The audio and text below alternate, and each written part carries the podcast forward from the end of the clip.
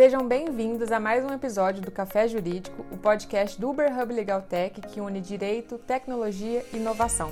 Eu sou Aline Carneiro. E eu sou Thales Calaza.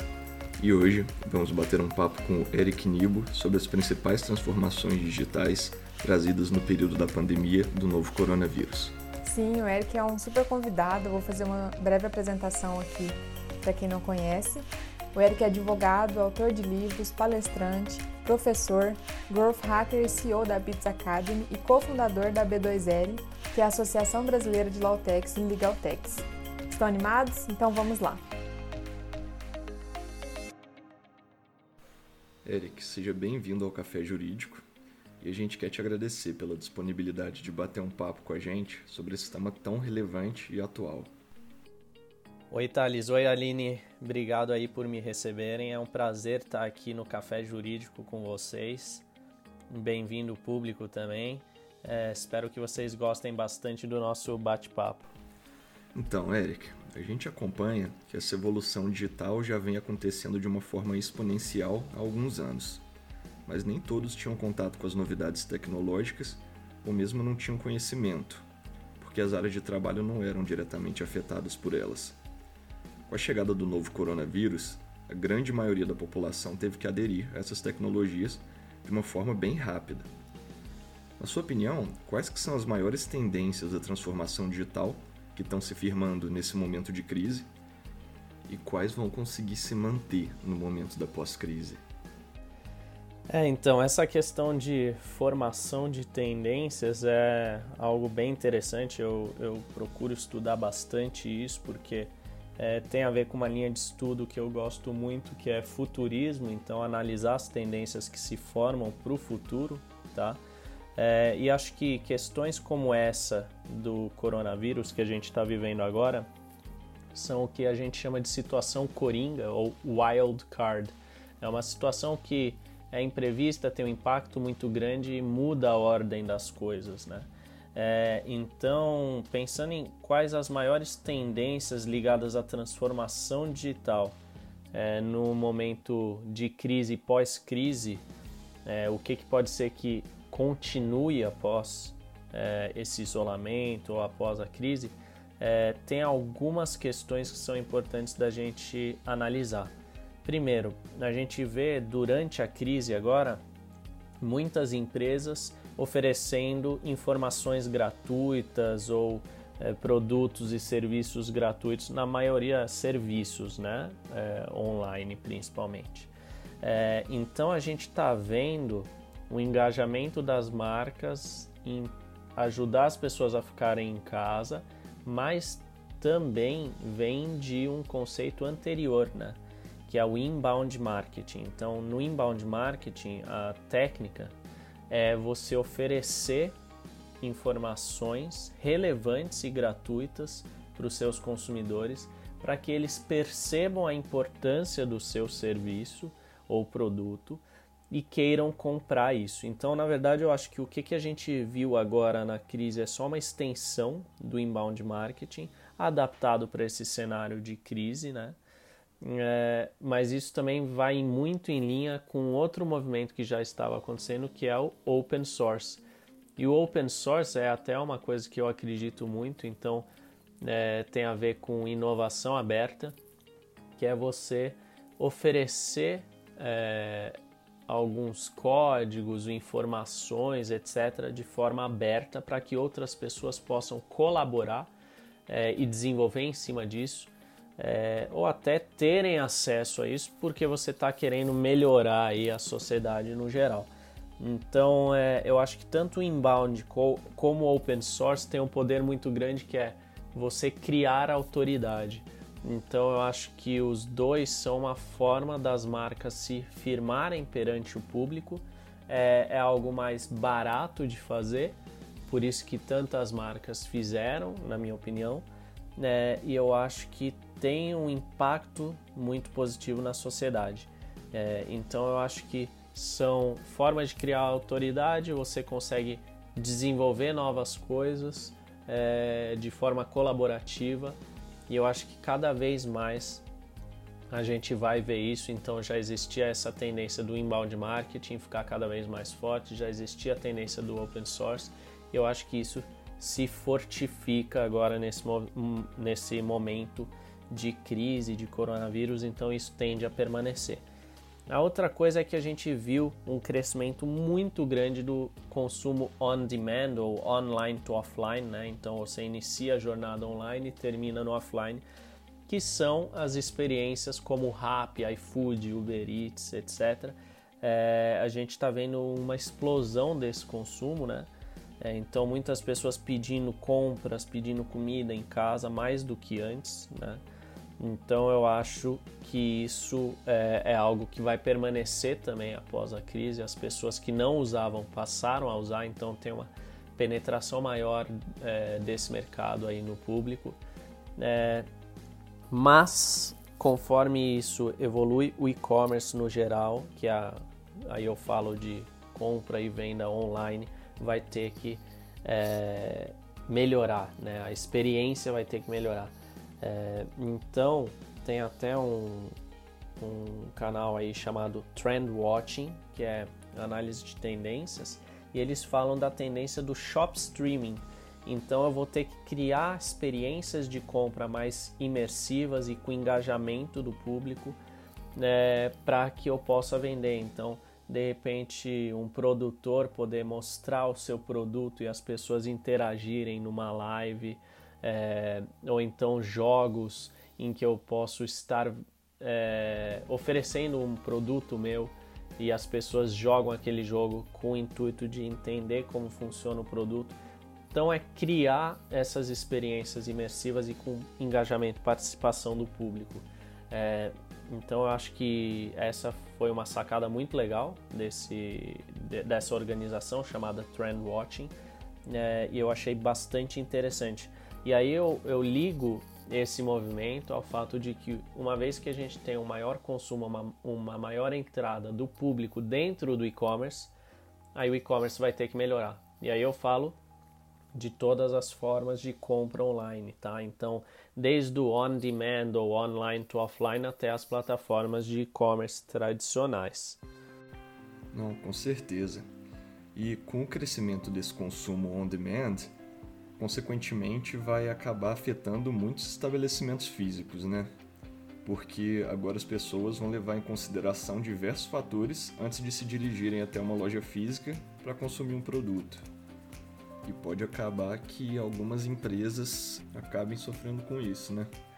Eu também acho que quem vai sofrer muito aí é, são os restaurantes é, em termos de estabelecimento físico. Então acho que as pessoas agora são obrigadas a desfrutar mais das suas casas. Então eu acho que é, as pessoas podem de repente repensar os gastos com o restaurante eu mesmo estou repensando, eu gastava muito com o restaurante, acho que hoje, analisando as contas e o que, que a gente está consumindo em casa, não vale tanto a pena, né? A não ser que o restaurante proporcione uma experiência muito melhor. Então, os restaurantes cada vez mais vão ter que focar em experiência e aí vai desde o atendimento até a apresentação do prato, a comida, etc. Então, acho que vai ser uma dificuldade para eles. É, e aí tem a questão do estabelecimento físico, como que são as mesas, a higiene do local, os produtos utilizados, etc. Então, eu acho que o crivo agora vai ser maior e eles já estavam competindo também com os serviços de delivery, né? É, esse on demand e online to offline. Então, eu acho que eles vão ter uma dificuldade maior. E ao mesmo tempo, a gente está falando de espaço físico, né? A gente vai para o imobiliário.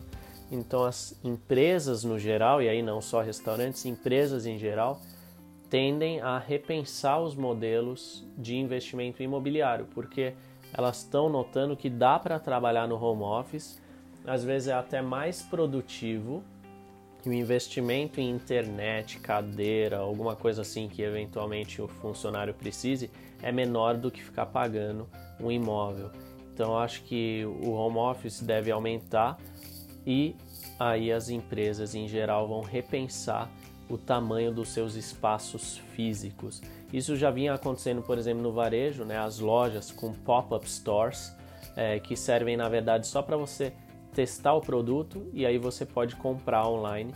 Então eu acho que é uma tendência que provavelmente vai se firmar cada vez mais. A outra coisa em relação a consumo é que talvez a gente não precise mais de bens físicos e a gente troque esse consumo de bens físicos por bens digitais. Então a gente está notando aqui, é, principalmente nessa quarentena, que em casa as pessoas já têm a maioria das coisas que eles precisam. É, precisam mais as compras agora são muito mais voltadas para subsistência, né? Então comida, essas coisas e, e coisas básicas. Então as pessoas, isso faz as pessoas refletirem sobre o consumo delas e inclusive porque elas estão poupando, né? E onde que elas estão investindo?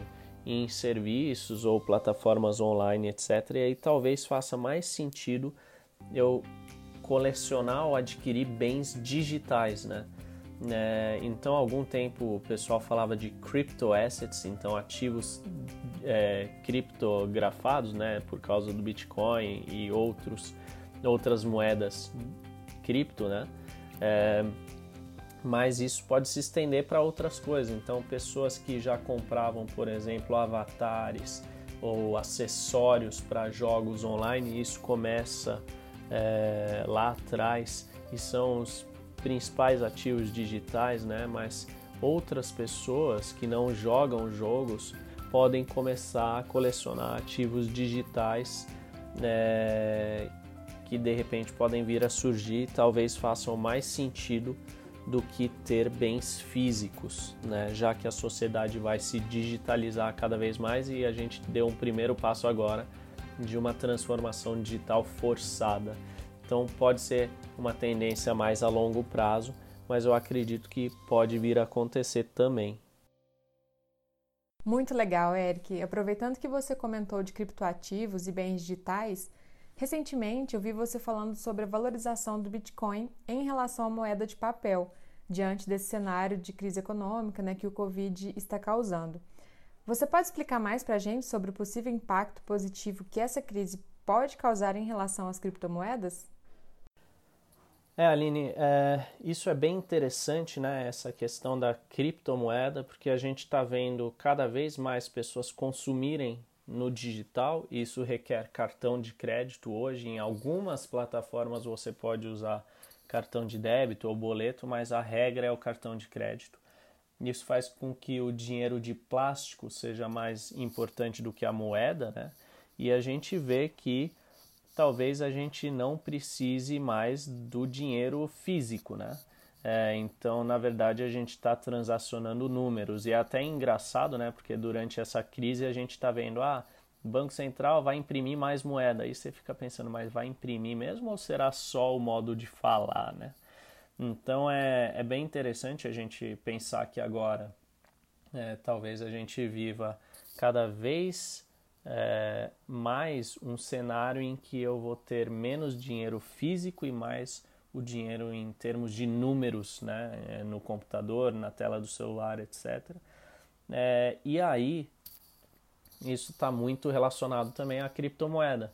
Então, eu, eu já tinha essa moeda digital, né, que foi criada e não depende de bancos centrais, então ela não é, tem o mesmo comportamento que as moedas tradicionais.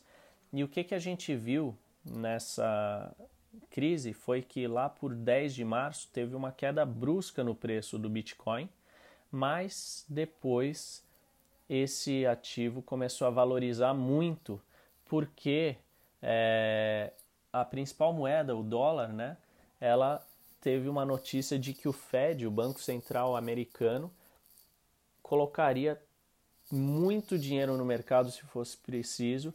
E isso faz com que essa moeda se desvalorize. E aí o, a consequência disso é que outras moedas se valorizam, inclusive o Bitcoin. E ao mesmo tempo, o sinal que o Fed deu foi: eu posso imprimir dinheiro à vontade sem que exista esse lastro. E essa era exatamente uma das críticas de muitos sobre o Bitcoin, apesar de o lastro ali ter sido abolido na década de 70 e muitas pessoas até hoje acham que existe o lastro da moeda. Só que esse sinal que o Fed dá é exatamente a informação para essas pessoas que acham que existe lastro, que na verdade não existe.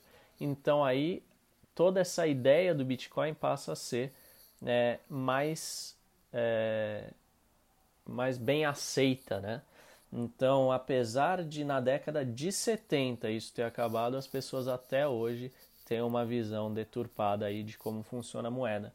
É, e eu acho que de repente pode ser uma forma é, de migrar as pessoas para esse ambiente. O que, que a gente viu agora é que durante essa crise a moeda manteve um valor maior do que no mesmo período do ano passado.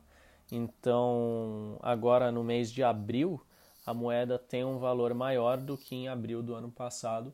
Então, as pessoas estão vendo nisso uma oportunidade também de é, investimento, especular, embora tenha que ter muito cuidado, porque é um ambiente desregulado por ser é, uma questão mundial, né? é uma moeda mundialmente trocada e não tem uma regulação de um banco central ou de algum, alguma entidade de mercado. Né? E realmente os criptoativos têm se mostrado uma oportunidade de investimento bem interessante, né? principalmente para os investidores mais arrojados, até por serem, igual você comentou, um ativo global. Nesse cenário internacional, com a chegada da pandemia, a gente viu crescer exponencialmente o número de oportunidades e novas formas de trabalho. Como a gente vê no caso da China, por exemplo, que investiu em sistemas de comércio e serviços sem pessoas, em sistemas de saúde online, a própria telemedicina deles avançou, em robôs para manufaturas e até em serviço de comércio eletrônico de alimentos frescos. Além da China, a gente viu também várias transformações no mundo inteiro, né? inclusive no Brasil, com a questão da migração da educação para salas de aula online, novas plataformas de serviço não presenciais e outras formas também que as empresas tiveram que achar de se reinventar para conseguir vender seus produtos e prestarem seus serviços. Quais são as oportunidades de trabalho que você acha que são as maiores tendências após o fim da pandemia? É, acho que aí você tem muita razão, tá? É, eu mesmo, né, a Bits Academy, eu sou um dos fundadores é, da nossa startup aqui e a gente focava muito no treinamento presencial porque a gente gostava de passar uma determinada experiência para o aluno. Mas como a gente foi impossibilitado de fazer isso pela crise, a gente já estava testando modelos online antes, né? Então isso nos permitiu no dia seguinte à quarentena já subir nossos cursos para online. É, e a gente viu que isso funcionou muito bem e é, também estendemos para outros produtos que a gente tem, então a parte de consultoria em transformação digital e outras coisas. É, e isso mudou muito da forma como a gente exercia o nosso negócio, é, tanto para o bem quanto para o mal. Então, é, infelizmente, no online as pessoas estão também acostumadas a pagar valores menores do que no presencial, então isso reduz a nossa receita é, e aí tem uma visão errada das pessoas que é, ah, não, você pode colocar quantas pessoas você quiser no online, depende do modelo. No nosso modelo a gente limita o número de pessoas para garantir qualidade. É, então isso impossibilita também o mesmo rendimento que você teria no presencial. Mas de outra forma, é, a gente também é, consegue é, atingir um mercado internacional que a gente antes não fazia. Então agora a gente está com alunos de fora e a gente está vendo também oportunidades de expansão para o exterior. Então isso é bem interessante. Isso aconteceu no mundo inteiro, né? Então as pessoas que estavam no presencial tiveram que migrar para o online. Né? E aí eu acho que tem oportunidades de trabalho, como você mencionou, é, novas já existiam, né? Então a gente vê aí a demanda das empresas por é, tecnologia e aí eu acho que todas as pessoas vão ter que dominar a tecnologia e não só a área de TI responsável por saber usar um computador ou saber usar sistemas. E aí a gente pode começar a ver a necessidade de uma área de gestão de tecnologia, porque uma empresa não vai comprar só uma plataforma, vai comprar várias e vai ter que ter essa gestão. É, analistas de dados, que já, já era uma profissão que vinha ganhando relevância, né? Infelizmente as pessoas ainda não sabem usar tão bem é, essa função, né? mas tem muitas empresas que dominam isso. É, a questão de vendas online, é, marketing digital também, então acho que é uma tendência as pessoas precisarem desse profissional. É, e tem, lógico, aqueles estudos de é, profissões do futuro, né? Então a gente tem que pensar também como que essas profissões vão entrar. Então, é, um exemplo é o faxineiro de dados, né? Então já existem algumas empresas com esse tipo de profissional. A gente aqui usa essa função também, que é você limpar os dados, porque tem muita informação ruim na base de dados das empresas que tem que ser limpa e tem que ser atualizada. E aí você fala também em enriquecimento de dados, é adicionar informações aos dados para que você consiga é, chegar a padrões, é, analisar oportunidades, estratégias em cima dos dados. Então, acho que tudo isso vai ser cada vez mais demandado. Lógico que dá para extrapolar para além disso, mas eu acho que num curto período aí a gente pode pensar que essas são as principais funções aí que vão chegar. Sim, a gente pensa da mesma forma. E com essa virtualização das relações de mercado, a gente pode ver que aquele argumento de que os empregos vão acabar não é verdade, né? As formas de trabalho serão reinventadas e o futuro é otimista na medida em que a cada dia surgem novos modelos e demandas por trabalhadores em diversas áreas que antes nem existiam, né? E já que a gente falou bastante sobre o futuro das relações entre vendedor, trabalhador e comprador, vamos falar também um pouco da ideia das relações entre as pessoas em geral, assim, sobre o futurismo comportamental Quais as tendências que, ao seu ver, Eric, a gente já começou a vivenciar? Em relação a comportamento, eu acho bem interessante isso. É, eu acho que as pessoas estão vendo é, uma mudança muito grande de comportamento. Então, o isolamento físico não significa necessariamente o isolamento social. Então, as pessoas continuam sociáveis e se socializando, mas de uma forma fisicamente distante. Então eu acho que tende a ter aí talvez é, uma uma mudança no comportamento das pessoas, então talvez é, a gente se toque menos, fale menos próximos ali uns aos outros fisicamente, porque a gente viu que isso pode gerar problemas, né, é, do ponto de vista de higiene. A gente pode ver as pessoas também é, de repente tendo um comportamento mais compulsivo aí com o uso de é, produtos de higiene como álcool em gel, que algumas pessoas já carregavam nas bolsas, por exemplo, e nos carros, a gente pode ver que as pessoas provavelmente vão manter esse hábito. É, às vezes, questões simples como tossir ou espirrar no ambiente público é, sem cobrir a boca podem ser vistos como algo tão ruim quanto fumar em um lugar fechado. Então acho que a gente vai ter essa evolução de comportamento em relação à higiene, né? É, e eventualmente isso pode se extrapolar para outras situações em que a gente talvez é, fique mais distante um dos outros fisicamente, a gente supra essa necessidade de socialização no meio digital. Então acho que é interessante a gente pensar nisso. A gente está vendo muitas pessoas fazendo happy hours e reuniões online para se divertir, etc. E isso pode ser uma tendência cada vez maior, né? É, eu acho que hoje a gente faz isso porque é forçado, mas tem gente que vai começar a perceber, olha, faz tempo que eu não fa falo com fulano, mora longe, trânsito e não sei o que, tá em outro país, outra cidade, não sei o que. Vamos fazer uma reunião online aqui e aí acho que a gente vai ter um pouco de mudança de cultura também.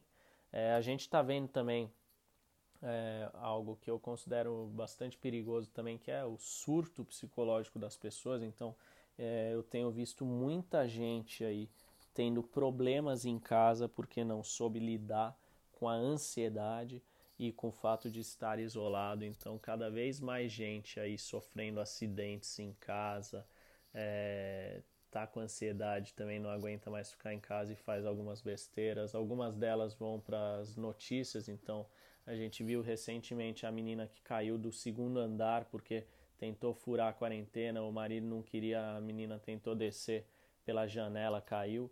Então, não é um caso, são vários. É, esse é um caso que foi noticiado, mas eu tive histórias aí de pessoas próximas também é, que é, meio que surtaram dessa maneira. E aí é interessante a gente analisar como uma situa situação como essa traz alguns comportamentos aí à flor da pele é, e a gente começa a notar os problemas psicológicos que existem e eu acho que isso já vem sendo anunciado há muito tempo que nessa nova sociedade que a gente está vivendo uh, os problemas é, psicológicos são cada vez mais evidentes e crescentes e eu acho que agora a gente vai ver exatamente isso muitas pessoas que vão procurar ajuda psicológica por causa disso que elas estão vivendo e que vão viver depois. E acho que esse é um tipo de serviço recorrente, é um consumo recorrente, então não é algo que vai parar por causa da crise ou parar por causa do fim do isolamento. Então acho que a gente pode ver um crescimento aí da busca por ajuda nesse sentido. É, a gente pode ver também é, no ambiente digital, o crescimento de ofertas de produtos como esses. Então, desde aplicativos que ajudam a relaxar até atendimento psicológico online, a gente está vendo aí um crescimento da telemedicina. É, antes o Conselho Federal não permitia e de repente se viu obrigado a permitir. E eu não acho que é, isso é um caminho que possa é, ser contornado, né? Eu acho que a gente vai continuar com isso, porque não faz sentido eu evoluir para telemedicina e depois revogar só porque acabou a crise. Então, acho que é uma tendência também em termos de comportamento. Eu acho que também tem muita gente que é, não vai aguentar aí é, esse período e vai ficar é, chateado aí com os seus cônjuges.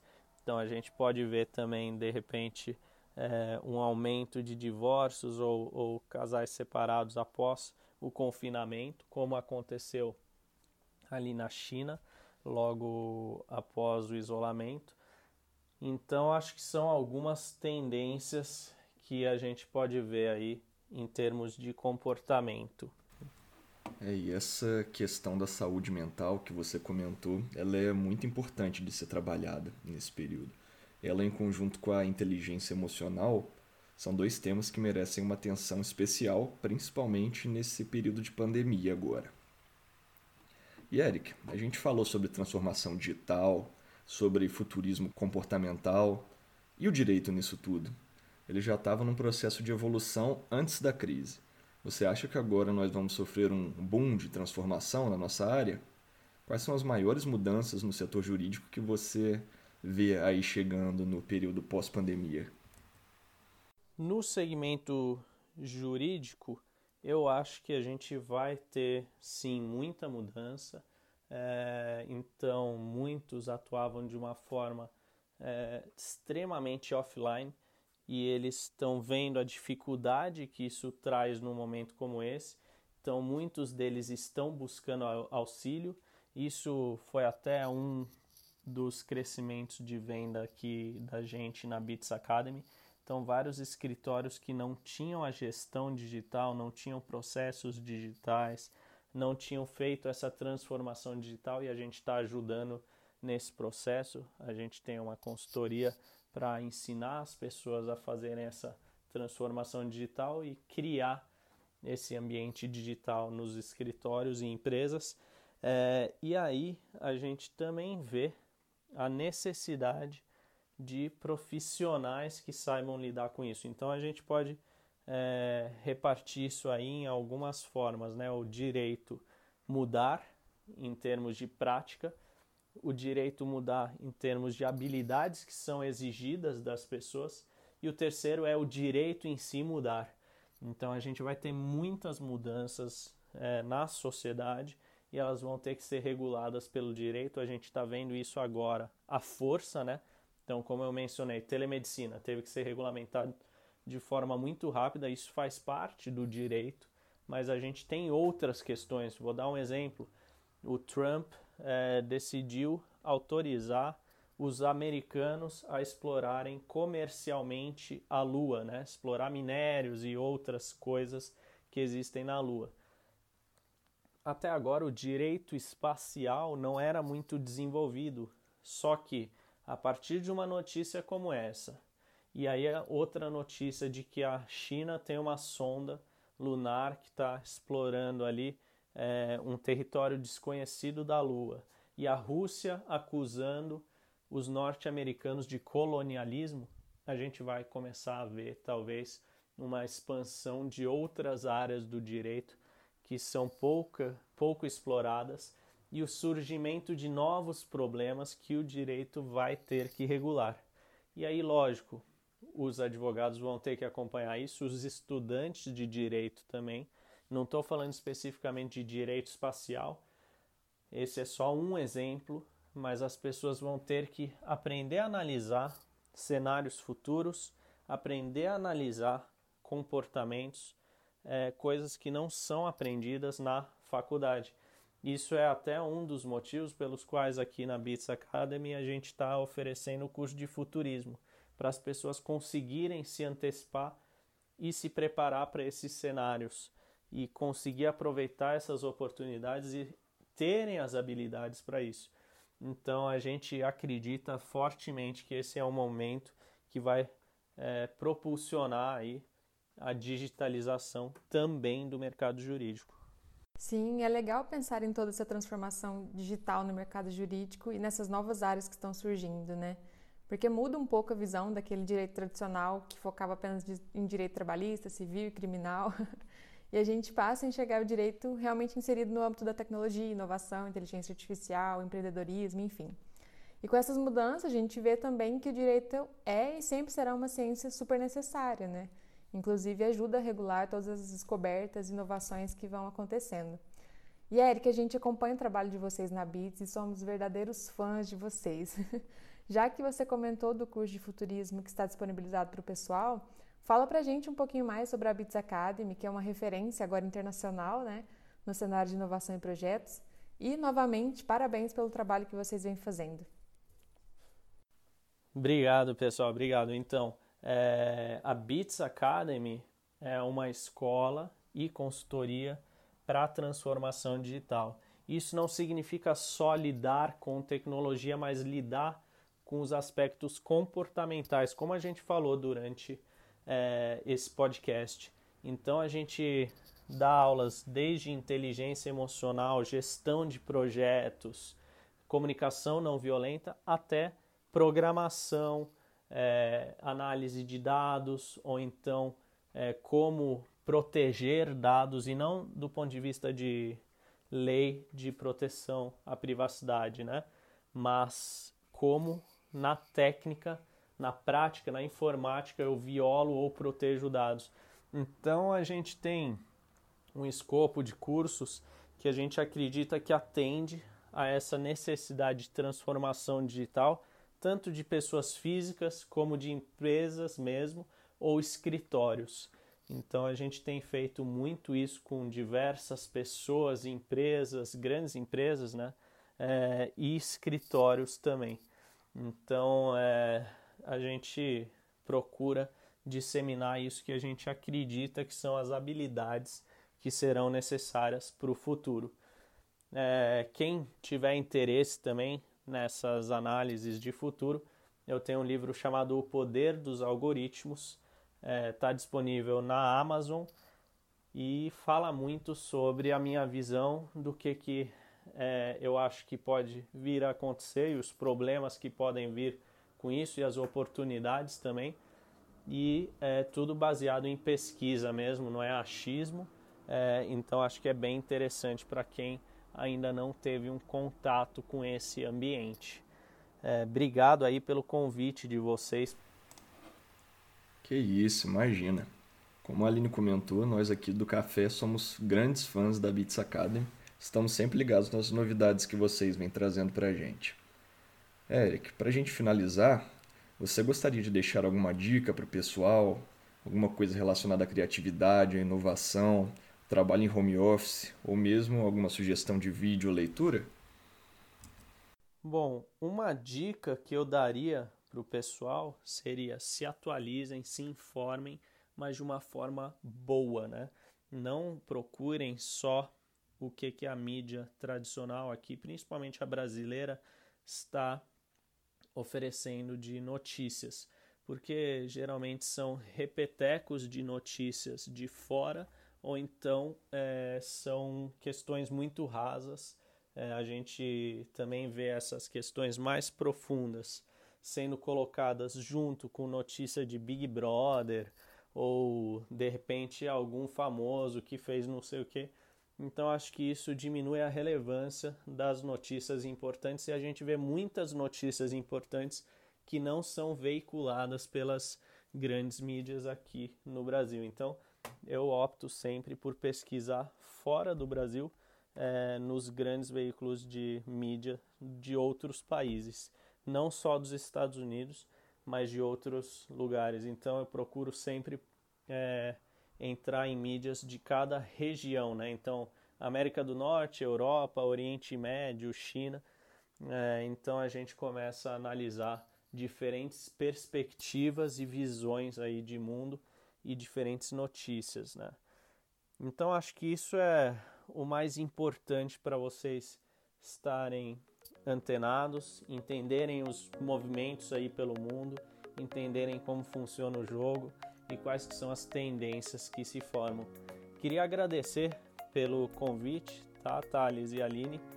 Foi um prazer falar sobre esses assuntos com vocês. São assuntos que eu gosto muito coisas do meu dia a dia mesmo, a gente vê muito disso por aqui. Então, estou à disposição de todo mundo também que quiser entrar em contato no meu Instagram, LinkedIn, etc. Espero que tenham curtido e até uma próxima.